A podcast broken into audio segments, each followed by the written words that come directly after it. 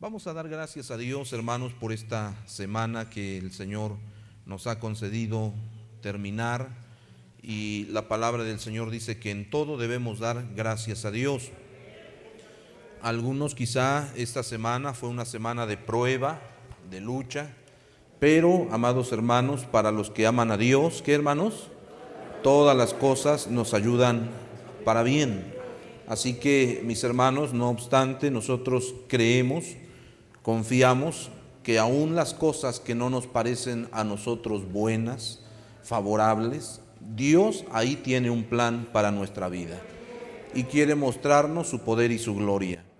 Por otro lado, también para los que en esta semana Dios les dio la salud, les dio un trabajo, ¿verdad?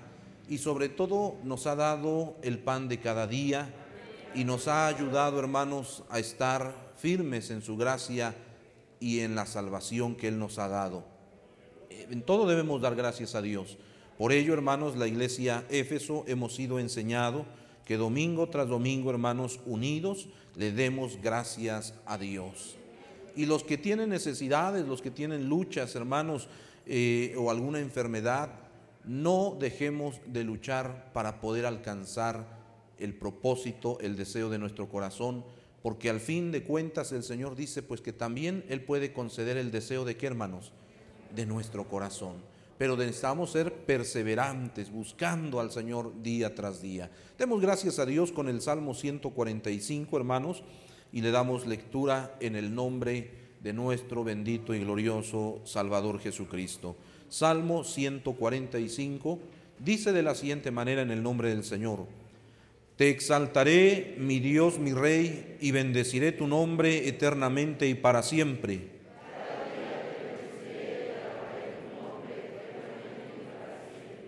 Grande es Jehová y digno de suprema alabanza, y su grandeza es inescrutable.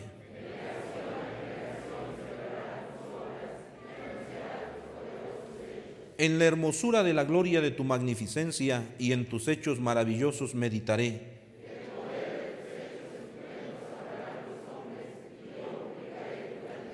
Proclamarán la memoria de tu inmensa bondad y cantarán tu justicia.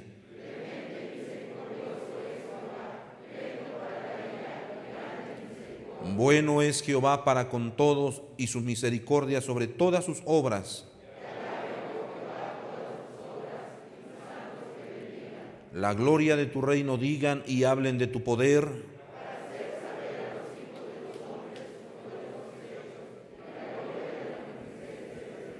Tu reino es reino de todos los siglos y tu señorío en todas las generaciones.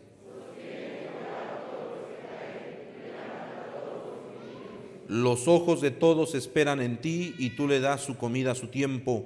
Abre su mano y colmas de bendición a todo ser viviente. Demos gracias a Dios. Padre Celestial, te agradecemos, Señor, por tu misericordia, por tu fidelidad, Señor que tu presencia divina y santa está con cada uno de nosotros. Y podemos decir que hasta aquí nos has ayudado por medio de luchas y adversidades y ataques infernales. Tu presencia, Señor, está delante de nosotros como poderoso gigante. Y sabemos, Señor, que hay poder en tu nombre y que en el momento, Señor, que tú lo decidas, harás la obra, Señor, para sanar al enfermo, para suplir la necesidad económica, para suplir la necesidad en el trabajo, en la familia o espiritual, Señor. Estamos en tus manos, Señor, y te damos gracias porque a pesar de todo te damos, Señor, la gloria y la honra y sabemos, Señor, que tú harás conforme a tu misericordia.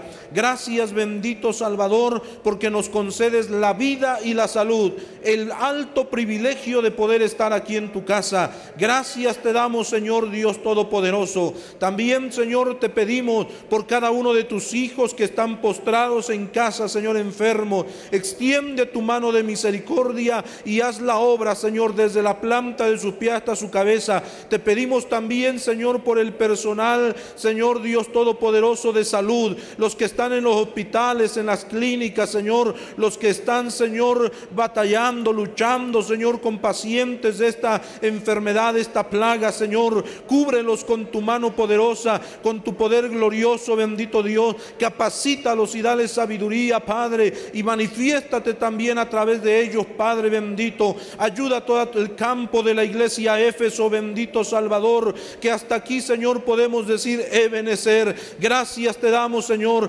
Bendice la vida de tu siervo, Señor, de su esposa, de sus hijos, Señor, de cada uno de sus familiares, Padre. Ten misericordia y ayuda a tus siervos, Padre bendito. Y conforme a tu palabra, Señor, dice que las puertas del Hades no prevalecerán contra tu iglesia, Señor. Ayuda a todo el campo, desde frontera a frontera, de costa a costa y en los Estados Unidos. Glorifícate y manifiéstate a favor de ellos. En el nombre tuyo, damos inicio a esta semana, Padre. Damos inicio, Señor Dios Todopoderoso, en el nombre de Jesús. Damos inicio a esta semana pidiéndote, Señor, que salgas al encuentro con bendición de bienes, Señor y a ti sea la gloria y la honra. Gracias bendito Salvador. Aleluya. Gloria a tu nombre Jesús. Amén y amén. Gloria a Dios. Levantamos nuestras manos y decimos gloria a Dios. Amén hermanos. Ocupe su lugar unos instantes. Sean ustedes bienvenidos a la casa del Señor y como lo hemos dicho, ¿verdad?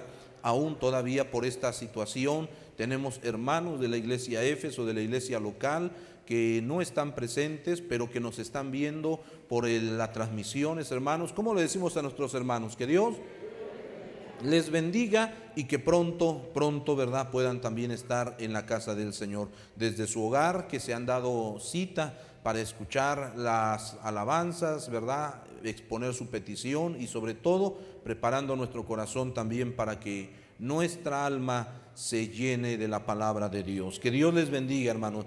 También saludamos, hermanos, al campo de la iglesia Éfeso, como lo hacemos domingo tras domingo, de frontera a frontera, de costa a costa, amados hermanos. La iglesia Éfeso levanta sus manos y les decimos que Dios les bendiga en grande manera, amados hermanos. Alguna petición, alguna necesidad, hermanos, la iglesia Éfeso se ha dispuesto a orar ¿verdad? Este, toda la semana de, de 6 de la mañana a 6 de la tarde y está incluido el campo de la iglesia Éfeso.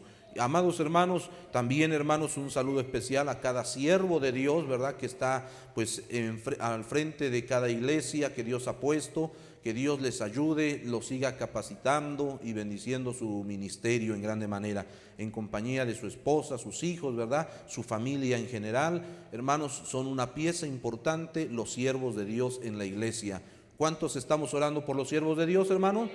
Y le decimos a, a los siervos de Dios, a todos los siervos, que Dios les bendiga en el nombre del Señor. Dios bendiga también a las iglesias en los Estados Unidos, las iglesias en la iglesia en Carolina del Norte, juntamente con su pastor, levantamos nuestras manos y les decimos que Dios les bendiga. La, iglesia en Los Ángeles, juntamente con su pastor y su familia, levantamos nuestras manos y les decimos que Dios les bendiga. La iglesia en Carolina, en Minneapolis, también los hermanos que están al frente, levantamos nuestras manos, iglesia, y que Dios les bendiga. Estamos orando por cada uno de ustedes, que el nombre de Dios sea manifestado y glorificado y esta obra siga creciendo para gloria del Señor.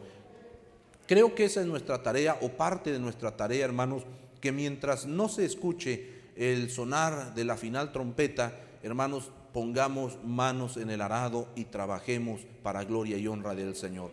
Así que cada, cada minuto, cada hora, cada día, cada semana, cada mes, cada año que el Señor nos presta, es una oportunidad para trabajar en la obra del Señor.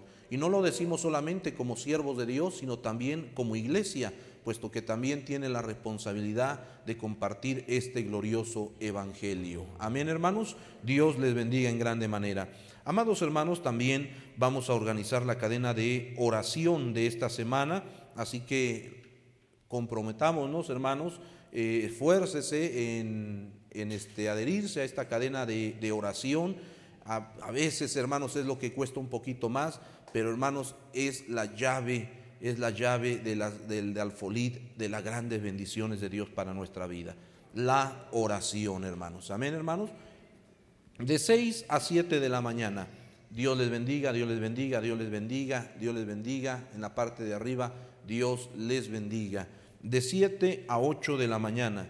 Dios le bendiga a nuestra hermana, aleluya. También de este lado, Dios le bendiga. En la parte de arriba, Dios le bendiga. De 8 a 9 de la mañana, de 8 a 9. Gloria a Dios, aleluya.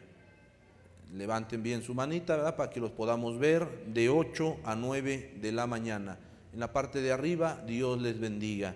De 9 a 10 de la mañana. De 9 a 10. Dios les bendiga, Dios les bendiga. Aleluya, gloria a Dios. De 10 a 11. De 10 a 11. Dios les bendiga.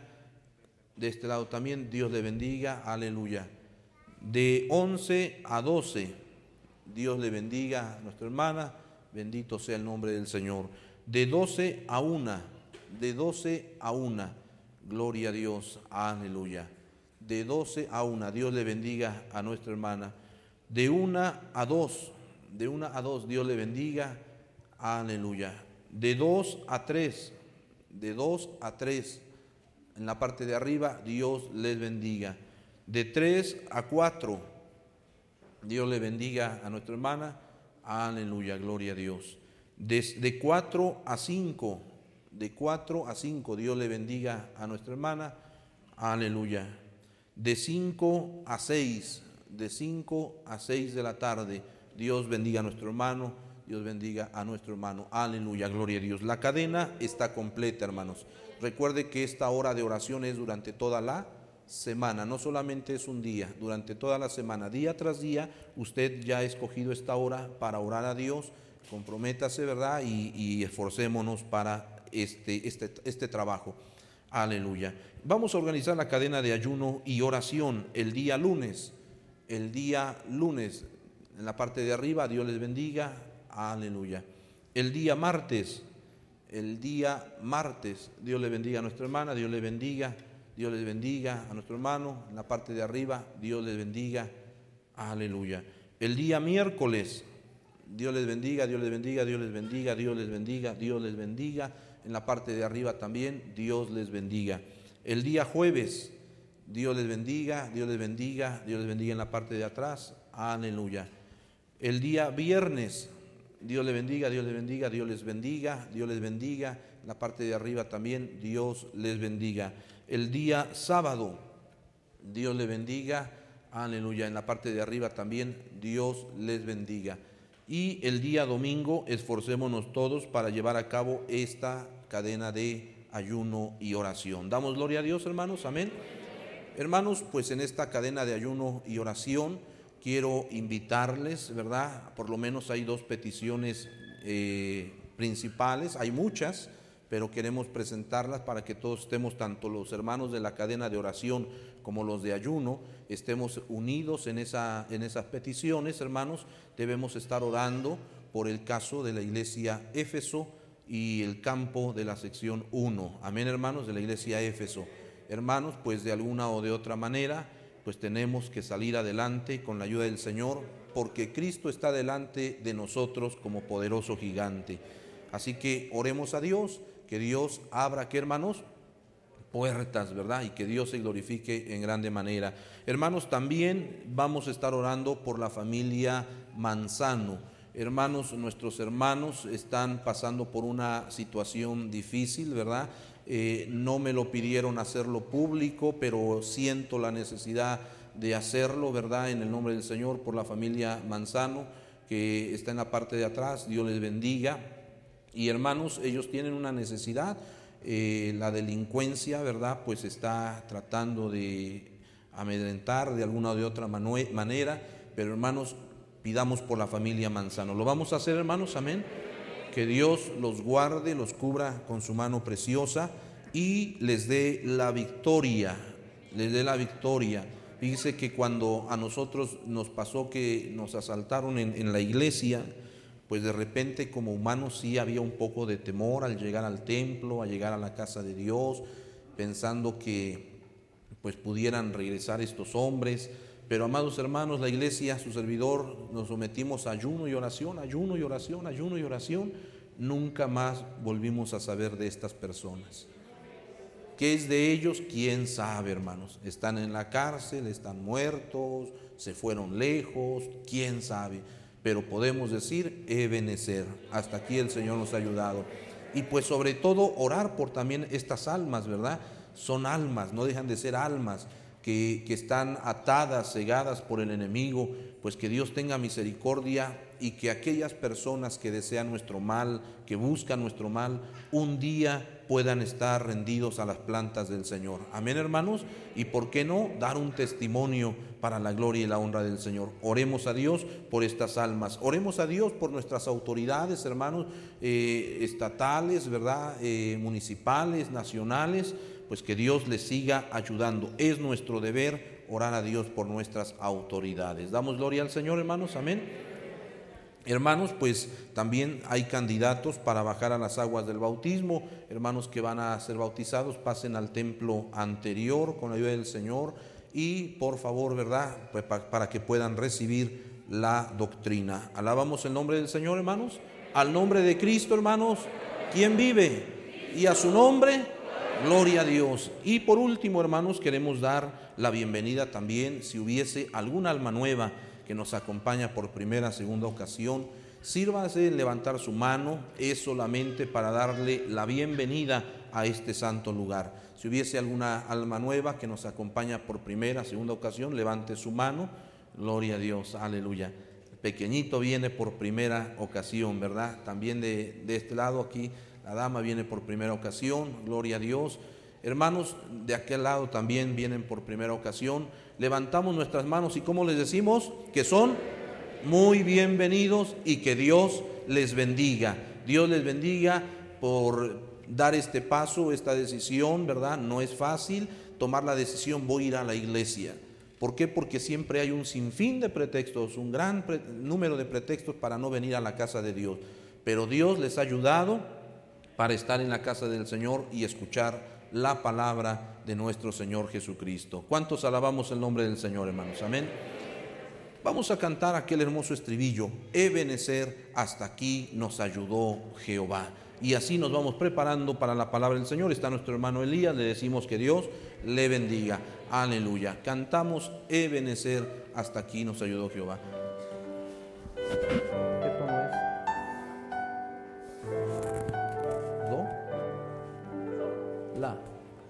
Aleluya, gloria a Dios. Al nombre de Cristo, hermanos.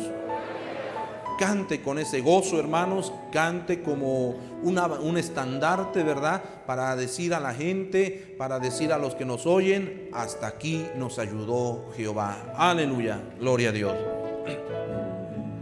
Ebenecer, hasta aquí nos ayudó Jehová con su poder y su gracia nos guiará. Nuestra canción por los siglos durará. Ebenecer, hasta aquí nos ayudó Jehová. Ebenecer, hasta aquí nos ayudó Jehová con su poder y su gracia nos guiará. Nuestra canción por los siglos durará. Ebenecer, hasta aquí nos ayudó Jehová. Quédate Señor, quédate Señor, quédate Señor en cada corazón Quédate Señor, quédate Señor, quédate Señor.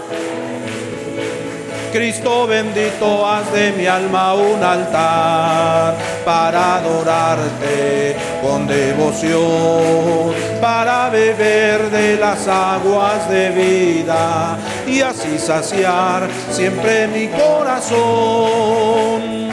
Aleluya, gloria a Dios. Que Dios les bendiga, hermanos, y estemos atentos a la palabra del Señor. Así de pie recibimos a nuestro hermano. Amén. Alabado sea el nombre del Señor para siempre. Aleluya. ¿Tu Biblia? Pues para cerrar este momentito de canto, cantemos, bendito seas Jehová la roca, por toda la eternidad. Ahí mismo en la. Bendito seas, Jehová la roca, por toda la eternidad, mi escondedero y mi refugio. Eres tú, bendito Jehová, en tu palabra esperaré y mi confianza en ti pondré. Aleluya. Amén, amén, amén, amén. Bendito sea Jehová la roca por toda la eternidad. Mi escondedero y mi refugio. Eres tú, bendito Jehová. En tu palabra esperaré y mi confianza en ti pondré. Oh, gloria, oh, aleluya, amén, amén, amén, amén. Orando al Señor para pedir su bendición. Amado Padre Celestial, muchas gracias te damos en esta hora por el momento oportuno que nos concedes estar un momento, Señor, estar en tu presencia en esta tu casa. Gracias, Señor, gracias por esta hermosa oportunidad en medio de debilidades, nuestra carne que flaquea, en medio de nuestras debilidades de la carne, pero aquí estamos, Señor, con tu ayuda bendita, Señor. Por lo tanto, te ruego que ahora veamos, Señor, escudriñemos, estudiemos tu bendita palabra para ser enseñados en ella y tener, Señor, la doctrina que debemos tener como iglesia tuya. Bendito Dios, nos ponemos en tus manos. Guíanos, Señor Danos, Señor, el espíritu de sabiduría, de entendimiento, discernimiento, el conocimiento de tu palabra, de tu Espíritu Santo se mueva en, nuestras vidas. Nos ponemos en tus manos, bendito Dios, esperando ser guiados por Él en el nombre de Jesucristo. Amén. La lección de hoy, ¿verdad? Vamos a ponernos al corriente. Se han dejado de usar algunas lecciones, pero vamos a ponernos al corriente. La lección 19 eh, estipulada para el día 9 de mayo. No sé si todavía haya revista o ya se agotó, pero si hubiera, bueno, la iglesia ha consumido toda la revista. Bueno, la lección 19 para el 9 de mayo y Dios bendiga a todos. Eh, mientras buscamos la cita bíblica, Génesis 1, 26 y 27, pues solo decimos como tradición, y no como tradición, sino también como base en la palabra de Dios. Honra a tu padre y a tu madre. Pues felicitamos a todas las hermanas que son mamás, deseándoles que Dios les bendiga en el día de mañana que se celebra mundialmente, eh, o si no nacionalmente aquí en México, el 10 de mayo. Que Dios bendiga a todas las hermanas. Levantamos los hermanos, hermanos a las madres y decimos que Dios les bendiga, los que son esposas, los que son todavía eh, hijas, pero ya madres. Dios les bendiga a todos en el nombre del Señor Jesucristo. Eh, perdón, Génesis 1, 26, 27 será la base bíblica para hoy. Pero también tenemos ahí Colosenses 3, 10 para completar la lectura bíblica, la base bíblica. Colosenses 3.10 y primeramente Génesis 1, 26 y 27. Eh, los primeros son versículos muy conocidos, pero de gran relevancia para hoy. Leemos en el nombre del Señor Jesucristo. Si lo tienen hermanos, digan gloria a Dios. Y allá, la parte de arriba, ¿verdad? Están unos metros más arriba, del, cerca del cielo, ¿verdad? Que Qué privilegios goza, Dios tiene sus consentidos, creo. Bueno, pero ya los alcanzamos, no se aflijan. Dice así la palabra del Señor. Todos unidos, entonces dijo Dios, hagamos al hombre a nuestra imagen, conforme a nuestra semejanza, y señoré en los peces del mar, en las aves de los cielos, en las bestias de toda la tierra, y en todo animal que se arrastra sobre la tierra. Y creó Dios al hombre a su imagen, a imagen de Dios lo creó, varón y hembra los crió. Amén. Leamos eh, Colosenses 3:10 y dice así en el nombre del Señor. Todos unidos y revestido del nuevo, el cual conforme a la imagen del que lo crió, se va renovando hasta el conocimiento pleno. Gracias hermanos, sentados, gloria a Dios. Alaben a Dios para comenzar hermanos. Al nombre de Dios, a su nombre. Bueno, esto nos sirve para despertar. Que no sea como una mera tradición de gritar de a su nombre, no, sino que sea para avivar nuestra fe en el Señor. ¿Verdad? Bueno, bien hermanos, vamos a entrar de lleno en el asunto, ya que pues es un tema interesante, así como todos los temas de la revista, hermanos, ¿verdad? Son interesantes. Y pues deseo que si por alguna razón no se toca la lección o no se completa por el tiempo, por que se omita, allá en casita usted la puede eh, deletrear con calma, desde un tiempecito, ¿verdad? Es la ventaja de tener la revista o la lección impresa, porque si no se puede, no se capta todo, pero recordamos con la eh, lectura de la lección y la vamos otra vez recordando. Bueno, la lección de hoy eh, como tema tiene la imagen de Dios en el hombre. Otra vez, hermanos, la imagen de Dios en el hombre. Otra vez, la imagen de Dios en el hombre. Y hermanos, aquí quiero asentar que esto de el hombre no se refiere netamente al sexo masculino, no, se refiere a hombre y a mujer. De modo que aquí podemos nosotros incluir, o estamos incluidos todos, ¿verdad? Eh, hombres y mujeres, jóvenes y niños, que la imagen de Dios está en cada ser humano. Así sea eh, la persona más incivilizada o la persona más alta, ahí está la imagen de Dios en el hombre, en el ser humano, en cada ser humano que habite desde el copete del mundo hasta la Patagonia, ahí todos, todos, todos somos imagen de Dios. Bueno, eso es lo que la, la escritura revela. Ahora vamos a descifrar, vamos a ver en qué consiste esta expresión, esta enseñanza. En los dos pasajes que tenemos, hermanos, que leímos, se marca con claridad y en otros más que podemos señalar, se enseña, se dice, que nosotros como personas, como seres humanos, somos, óigalo bien, creación especial. Somos algo especial de Dios.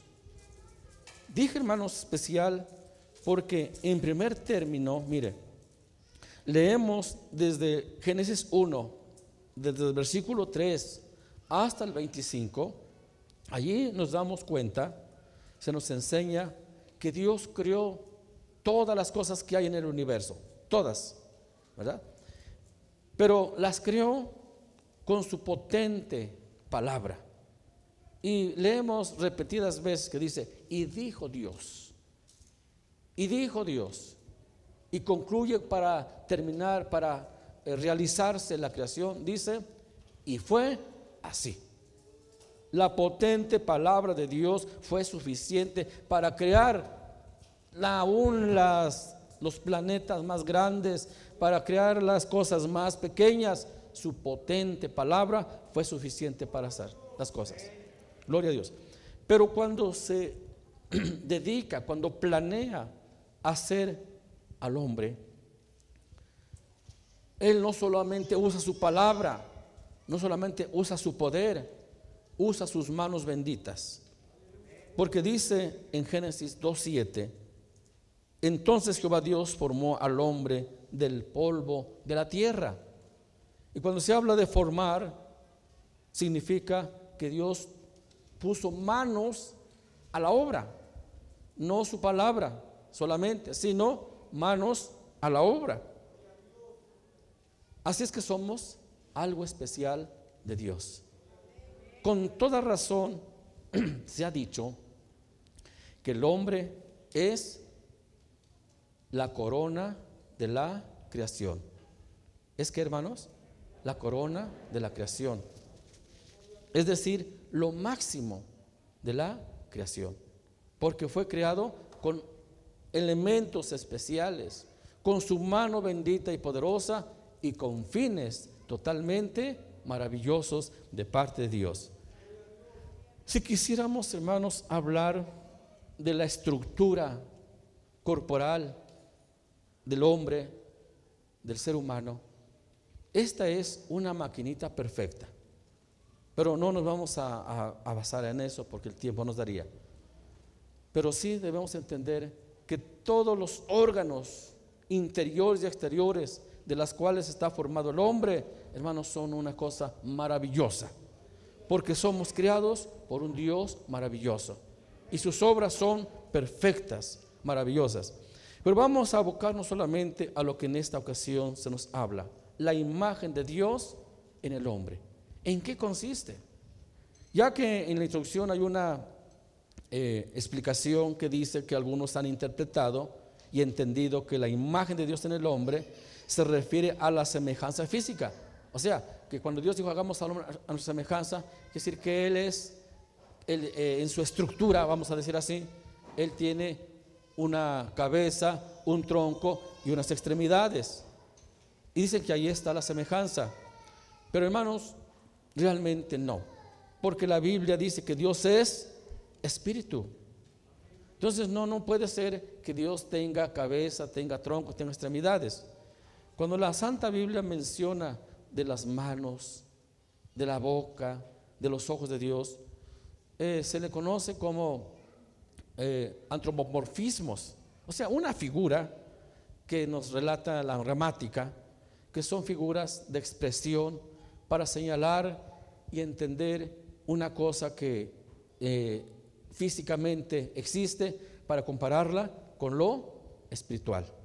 Es decir, se le atribuyen a Dios esos órganos corporales para que nosotros podamos entenderlo. De otra manera no lo entenderíamos. Bueno, así va la cosa.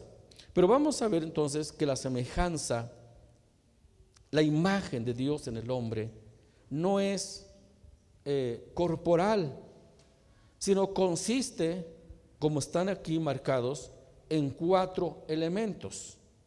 Y podemos principiar diciendo así, la semejanza de Dios en el hombre consiste en cuatro elementos. Dígalo conmigo, la semejanza de Dios en el hombre consiste en cuatro elementos que están ahí marcados. La semejanza natural o personalidad, la semejanza moral o santidad. Tres, la semejanza espiritual o espiritualidad y en cuarto lugar, la semejanza inmortal o inmortalidad. Entonces, tenemos ahí los cuatro elementos que vamos a tratar de desarrollar brevemente.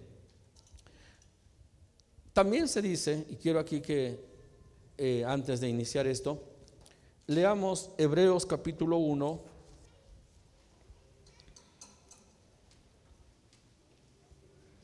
versículo 3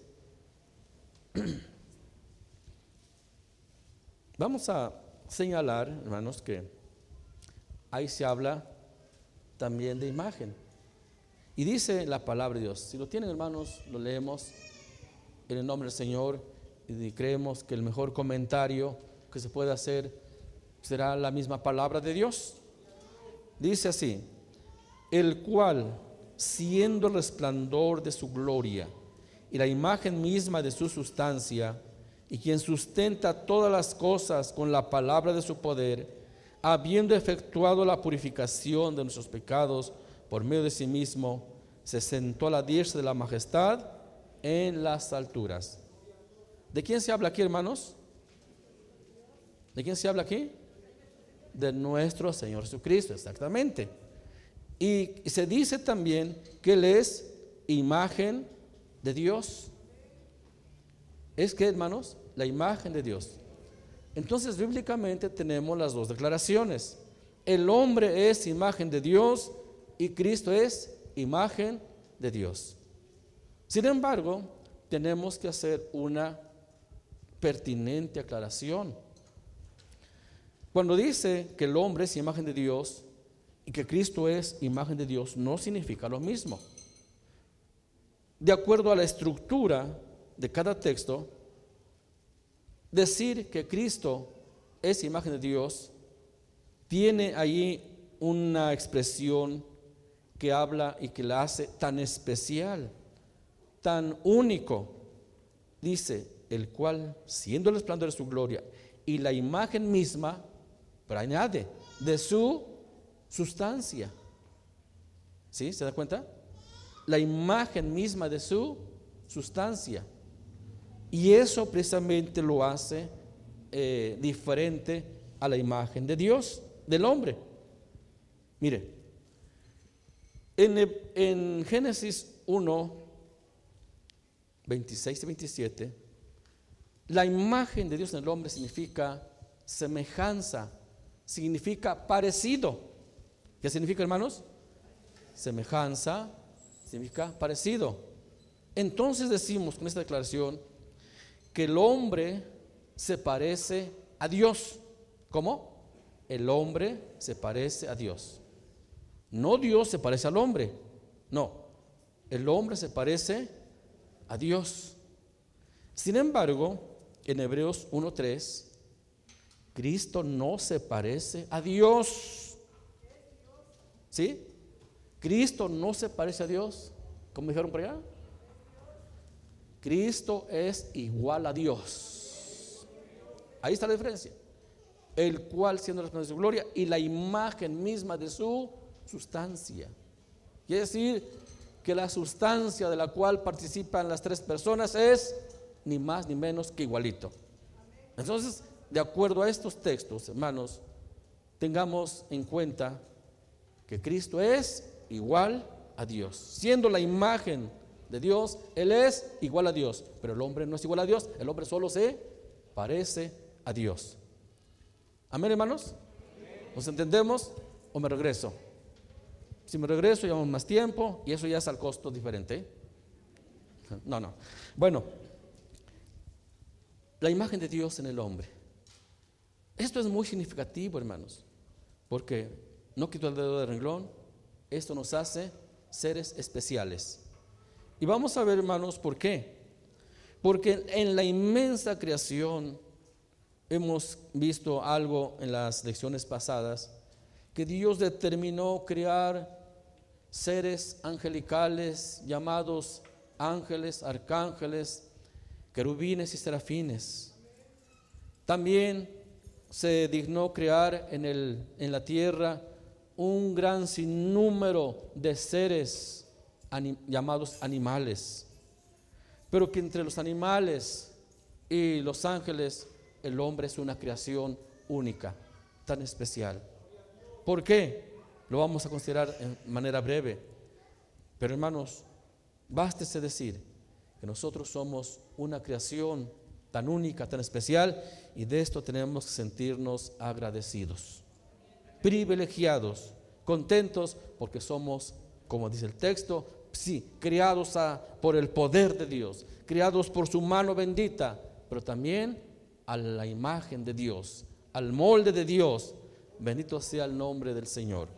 Bueno, entonces aquí estamos como criaturas de Dios, pero no solo como criaturas, eso es lo que vamos a ver ahora. Eh, una cosa es ser criatura y otra cosa es ser hijos de Dios. Pero nosotros tenemos esos dos, esas dos ventajas. Somos criaturas de Dios, pero también ya somos hijos de Dios. A su nombre sea la gloria. Dijimos entonces que la imagen de Dios en el hombre consiste en cuatro elementos. De modo que, parafraseando, parafraseando Génesis 1, 26, o sea, dicho en otras palabras, Génesis 1, 26 sería más o menos así. Escúchalo. Entonces dijo Dios, hagamos al hombre parecido a nosotros en personalidad compartiéndole nuestra santidad con un espíritu y a la vez inmortal. Esa sería la paráfrasis de Génesis 1.26. Y haciendo extenso el primer punto, diríamos así, hagamos al hombre parecido a nosotros en el intelecto, en la sensibilidad, en la voluntad, compartiéndole nuestra santidad, poniéndole un espíritu y, y haciéndolo inmortal. Así serían, hermanos, en términos parafraseados. Ahora vamos por partes. Cuando Dios dijo que el hombre sería parecido a Dios en la personalidad, llamada aquí semejanza natural, quiso Dios que el hombre existiera con esos tres elementos principales de la personalidad.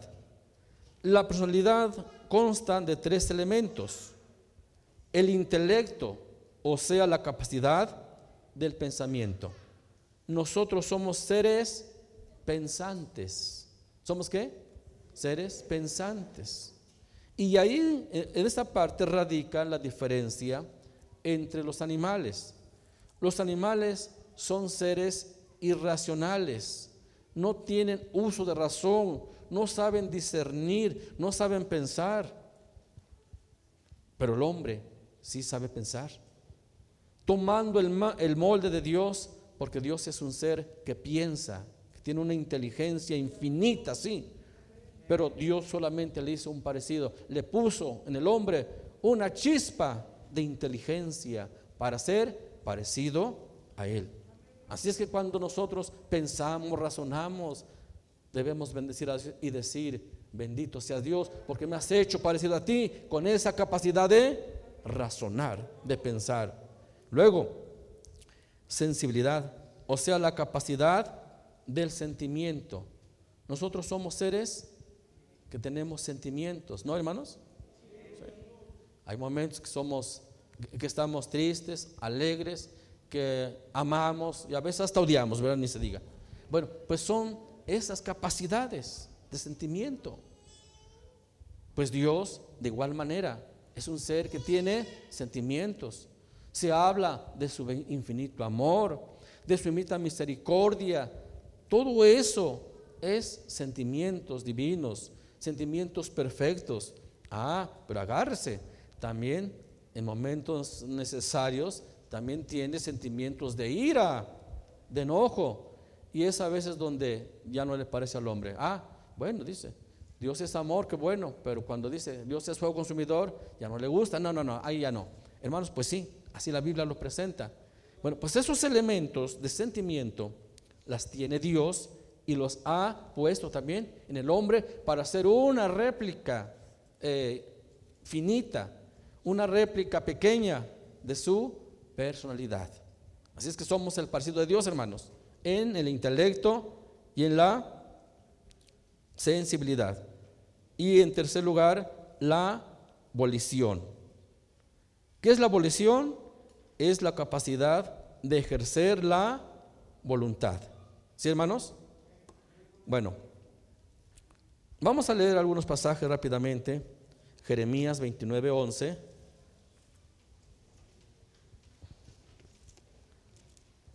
hasta donde el tiempo nos abastezca.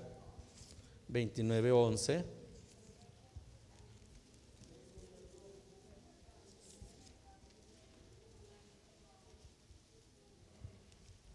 Dice la palabra de Dios, todos, porque yo sé los pensamientos que tengo acerca de vosotros, dice Jehová, pensamientos de paz y no de mal, para daros el fin que esperáis. Benditos pensamientos de Dios. Alabado sea su nombre. Bueno, entonces ahí está el hombre, ya dijimos, es una réplica de Dios en, en la capacidad de razonar y de pensar. Salmo 33, 5.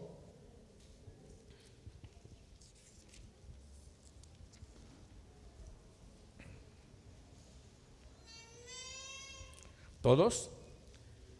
Él ama justicia y juicio.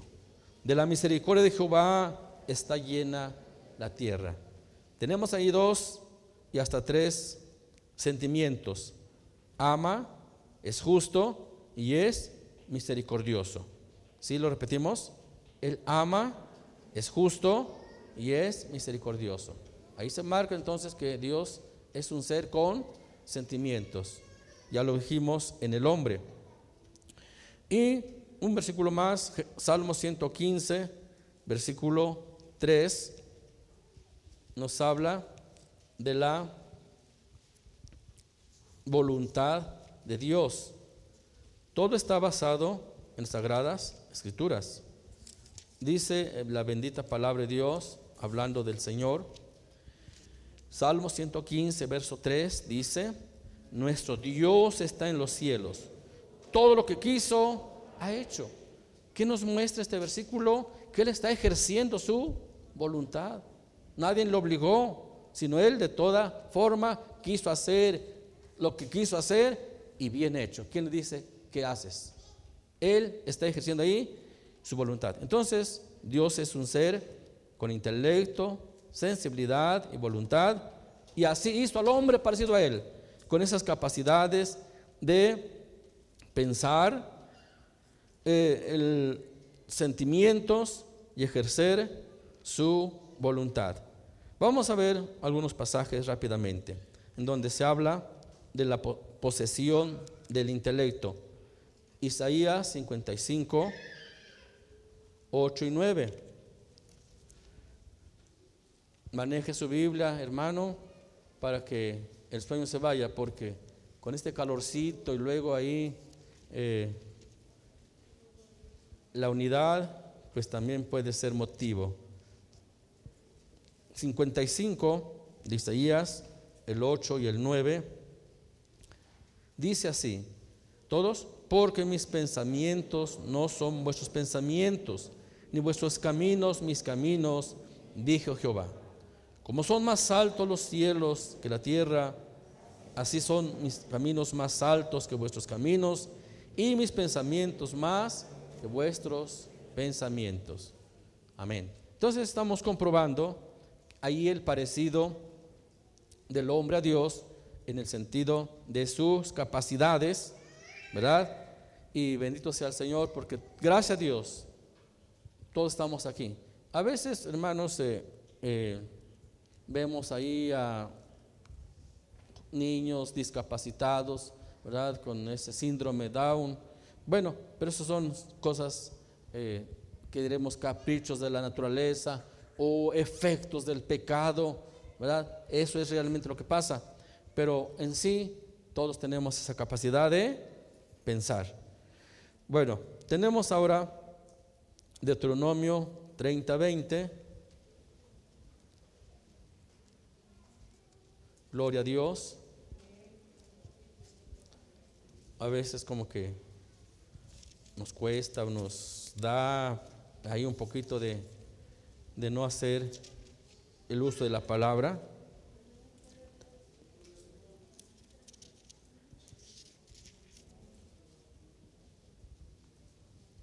Dice la palabra de Dios, todos, amando a Jehová, tu Dios, atendiendo a su voz y siguiéndole a Él, porque Él es vida para ti y prolongación de tus días, a fin de que habites sobre la tierra que juró Jehová a tus padres, Abraham, Isaac y Jacob, que les había de dar. Aquí está el sentimiento del amor. Bueno, los demás pasajes hablan de otros sentimientos que son, eh, ¿qué diremos?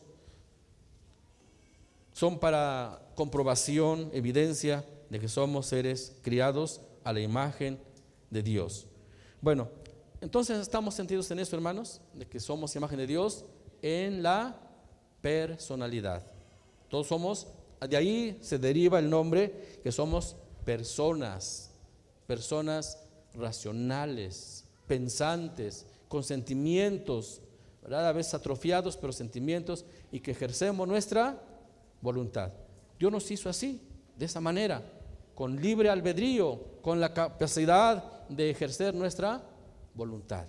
Por eso cuando Adán pecó, pues no le pusieron ahí un arma enfrente, ahora lo haces, no. Él de su propia determinación, de su propia voluntad, accedió al llamado de Eva y Eva accedió a la tentación de la serpiente, porque tenían capacidades para ejercer su voluntad. Bueno, lamentablemente nuestra voluntad se ha encaminado para mal, los sentimientos han sido afectados para mal y que no se digan nuestros pensamientos, pero eso demuestra, hermanos, que somos el parecido de Dios. Bien, dice ahí la nota para ir cerrando esto. También el hombre es un ser personal, ya lo dijimos.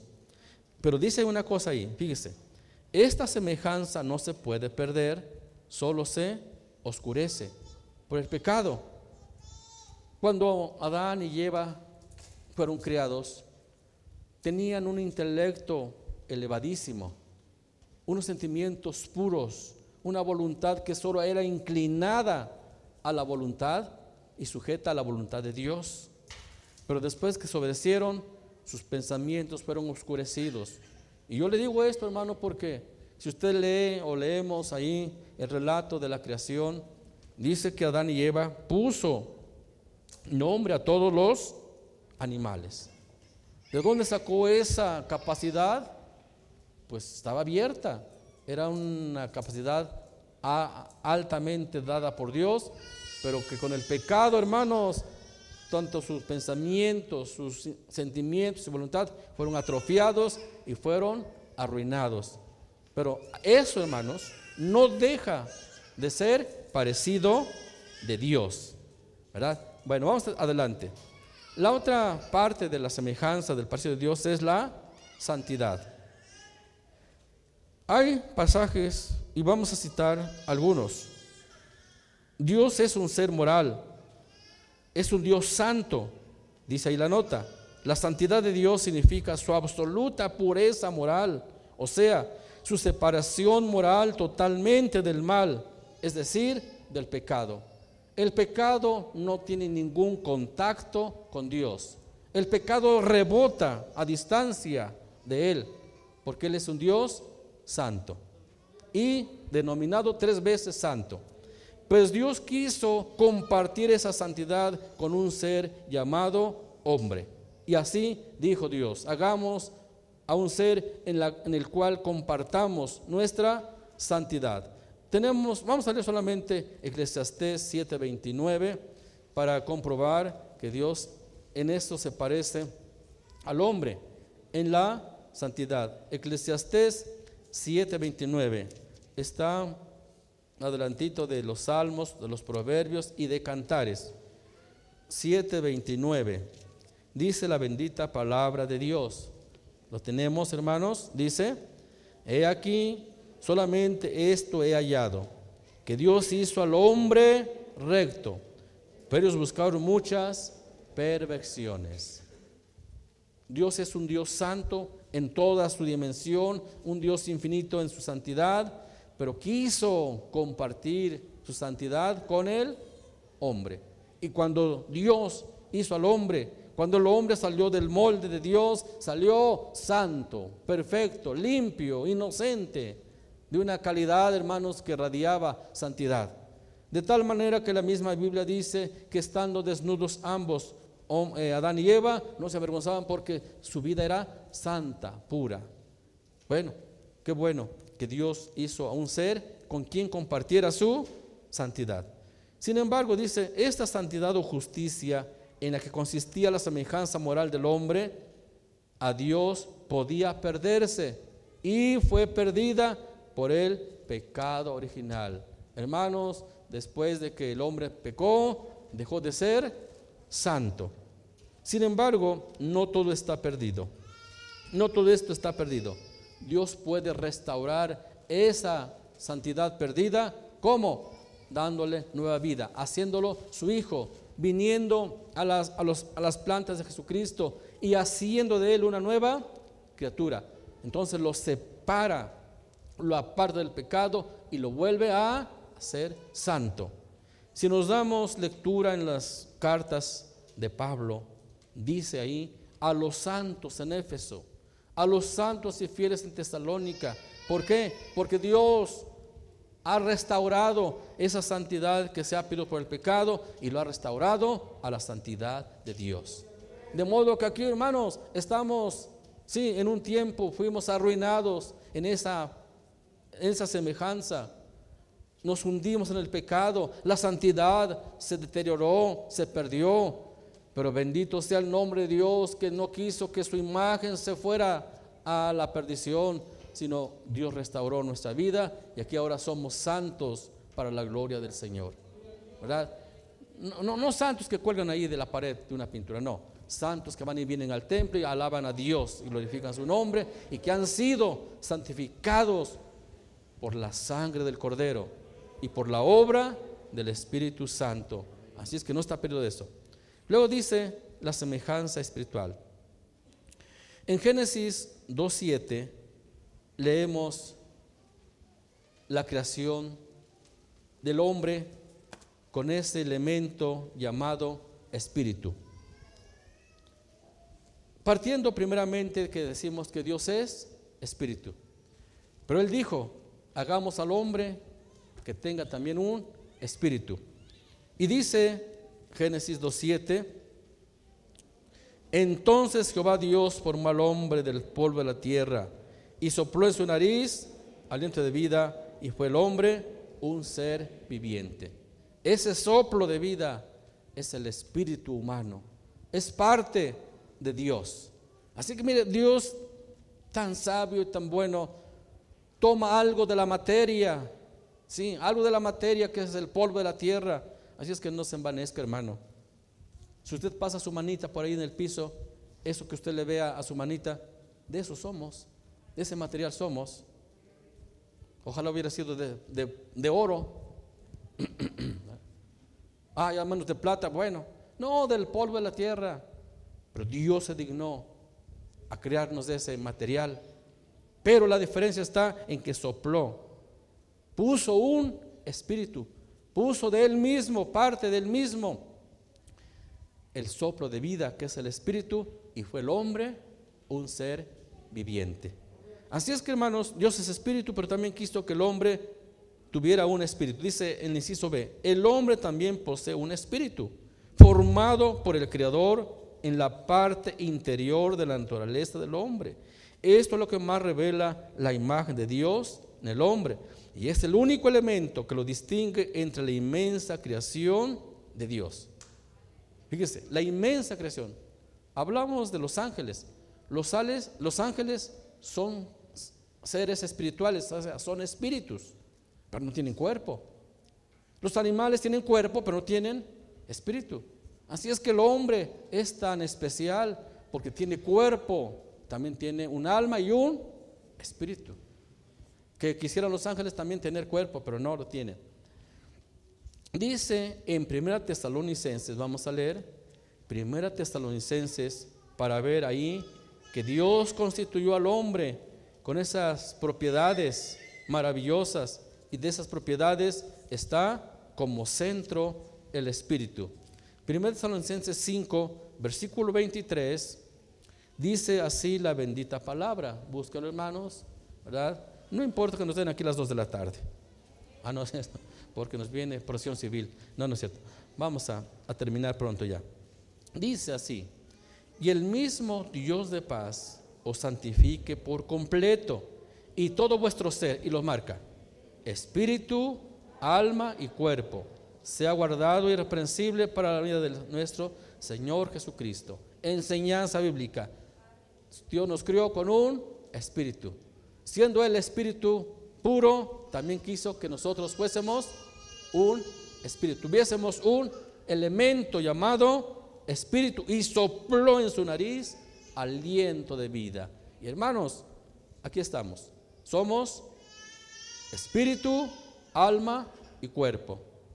El cuerpo es la parte que nos relaciona con las cosas de la tierra. El alma es el área donde habitan los sentimientos, los afectos, los deseos, las pasiones. Y el espíritu es el centro de nuestra existencia. ¿Por qué? Porque fíjese, fíjese bien lo que le voy a decir. El espíritu humano es lo que nos capacita para tener conciencia de Dios y poder tener comunicación, comunión con Dios. Lo recalco, el espíritu es ese elemento que nos hace capaces de conocer a Dios y de poder tener comunión con Dios. Por eso dijo Jesucristo, Dios es espíritu y los que le adoran en espíritu y en verdad deben adorarle. Los animales no pueden entrar en relaciones personales con Dios porque les falta esa, esa capacidad, ese elemento llamado espíritu. No, los animales no pueden adorar a Dios. Los animales no pueden tener conciencia de Dios. Los animales en sus diversas especies solo testifican de la grandeza de Dios, pero no lo pueden adorar como lo hace el hombre de manera especial. Y aquí estamos, hermanos. Si en esta mañana hemos venido a adorar a Dios, es porque somos capaces de hacerlo, porque Dios nos ha hecho semejantes a Él con un espíritu humano. Amén, hermanos. ¿Entendidos? Bueno, gracias a Dios por esa capacidad llamada espíritu. La imagen de Dios entonces hace que el espíritu nos haga únicos y que diga que somos el sello de la propiedad de Dios, que muestra que somos propiedad de Dios y que está indeleblemente grabado en la parte espiritual, en la parte central del ser humano. Y con esto quiero decir, hermanos, una cosa. El cuerpo recibe la vida del alma y el alma recibe vida del espíritu. O al revés, el espíritu da vida al alma y el alma le da vida al cuerpo. Y así somos, como dice en la doctrina, un ser tripartito, un ser tricótomo, o sea, que constamos de tres partes, cuerpo, alma y espíritu. Bíblicamente, espíritu, alma y cuerpo. Bueno, vamos adelante.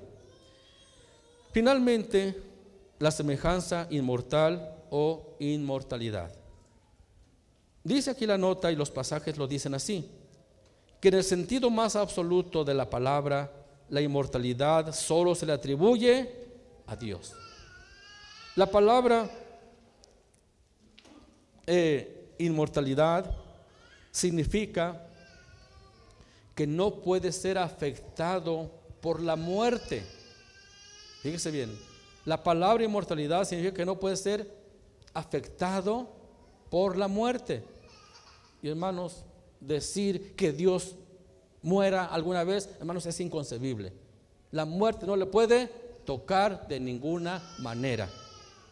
Bueno, pues el hombre también ha sido eh, en cierta medida, claro, no en la forma de Dios, pero en cierta medida también ha sido un ser inmortal.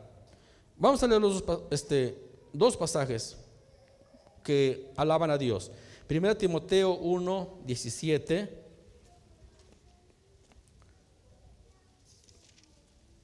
Primera Timoteo 1, 17.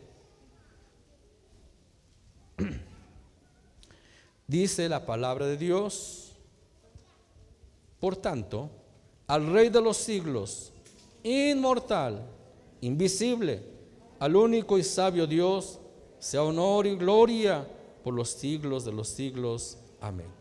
¿Qué se dice aquí del Rey de Reyes de los siglos? Inmortal. Capítulo 6, versículo 16 también dice la bendita palabra, aplicado a Dios, dice 1 Timoteo 6, 16, el único que tiene inmortalidad, que habita en luz inaccesible, a quien ninguno de los hombres ha visto ni puede ver, al cual sea la honra y el imperio sempiterno. Amén. Con toda la fuerza de su corazón. Bueno, Dios es el ser inmortal en todo el sentido de la palabra, no puede ser afectado por la muerte. Bueno, pues Dios hizo así al hombre, un ser inmortal. Leemos, por favor, Eclesiastés capítulo 3,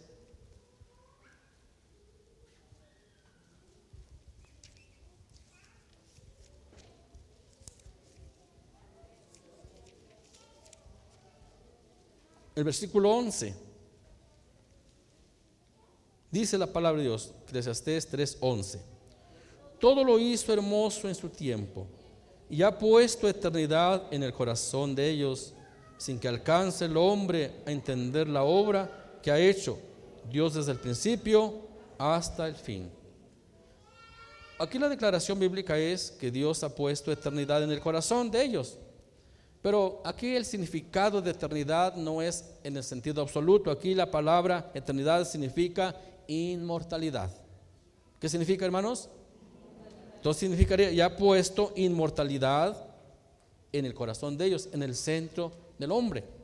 ¿Por qué? Mire, hermano, quiero decir rápidamente que cuando el hombre nace, nace para ser inmortal.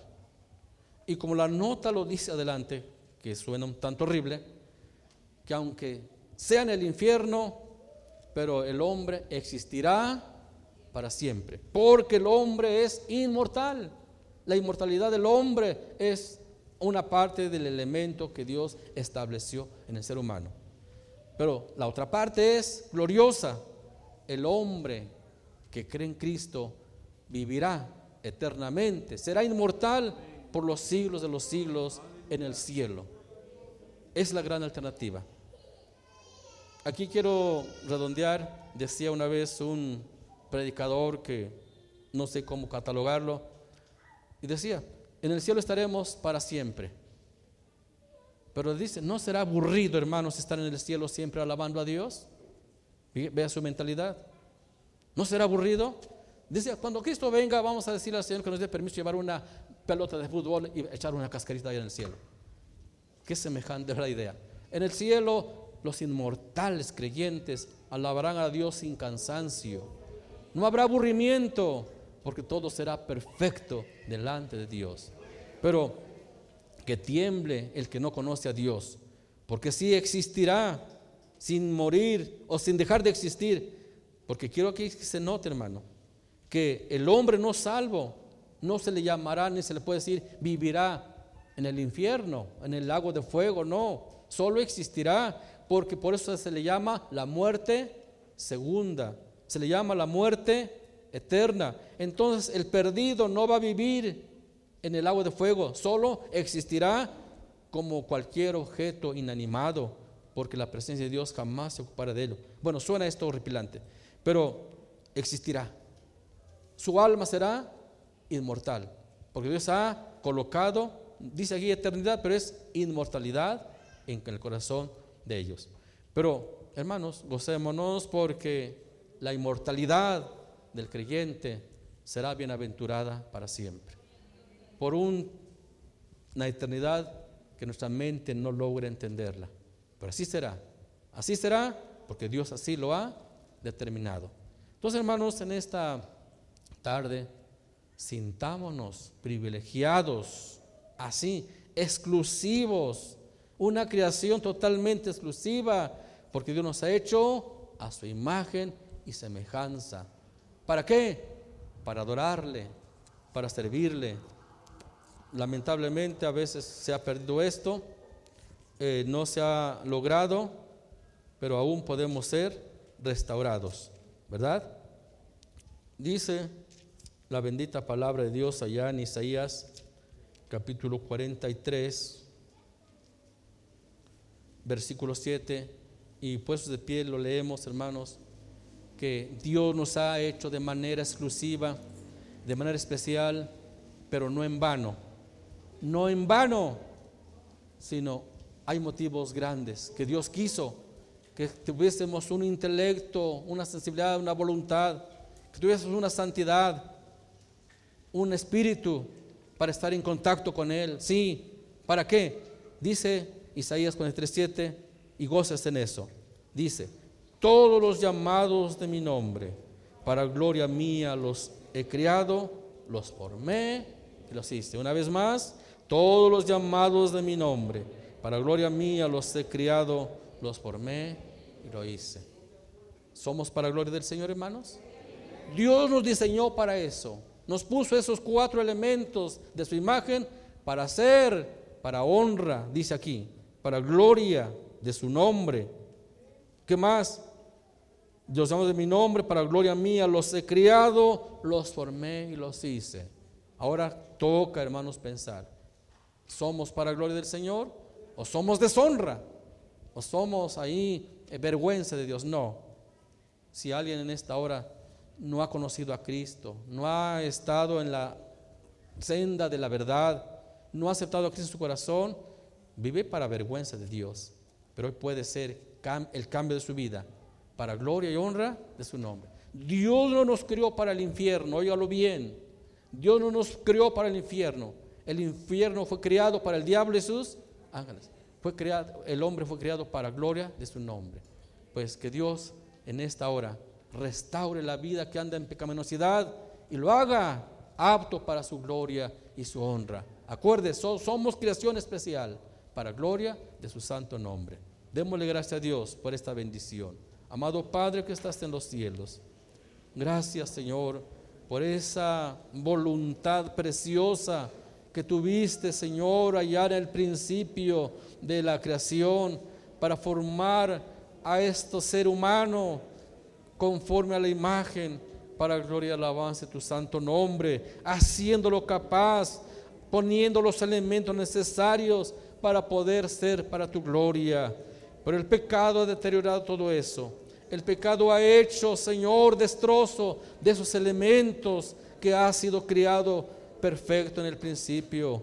Pero hoy estamos aquí para que si alguien necesita ser restaurado, lo hagas en el poder de Dios. Y solo aquel que pudo hacer, que pudo dar el soplo de vida en el principio, es el mismo que puede hacer hoy nuevas criaturas y poner el Espíritu Santo en el corazón del hombre para hacerlo nueva criatura. Bendito Dios, pon tu espíritu ahora en nuestros corazones para que seamos criatura y tenamos esa capacidad de adorarte en espíritu y en verdad. Te lo pedimos en el nombre de Cristo, nuestro bendito Salvador. Amén y amén. Dios les bendiga, hermanos.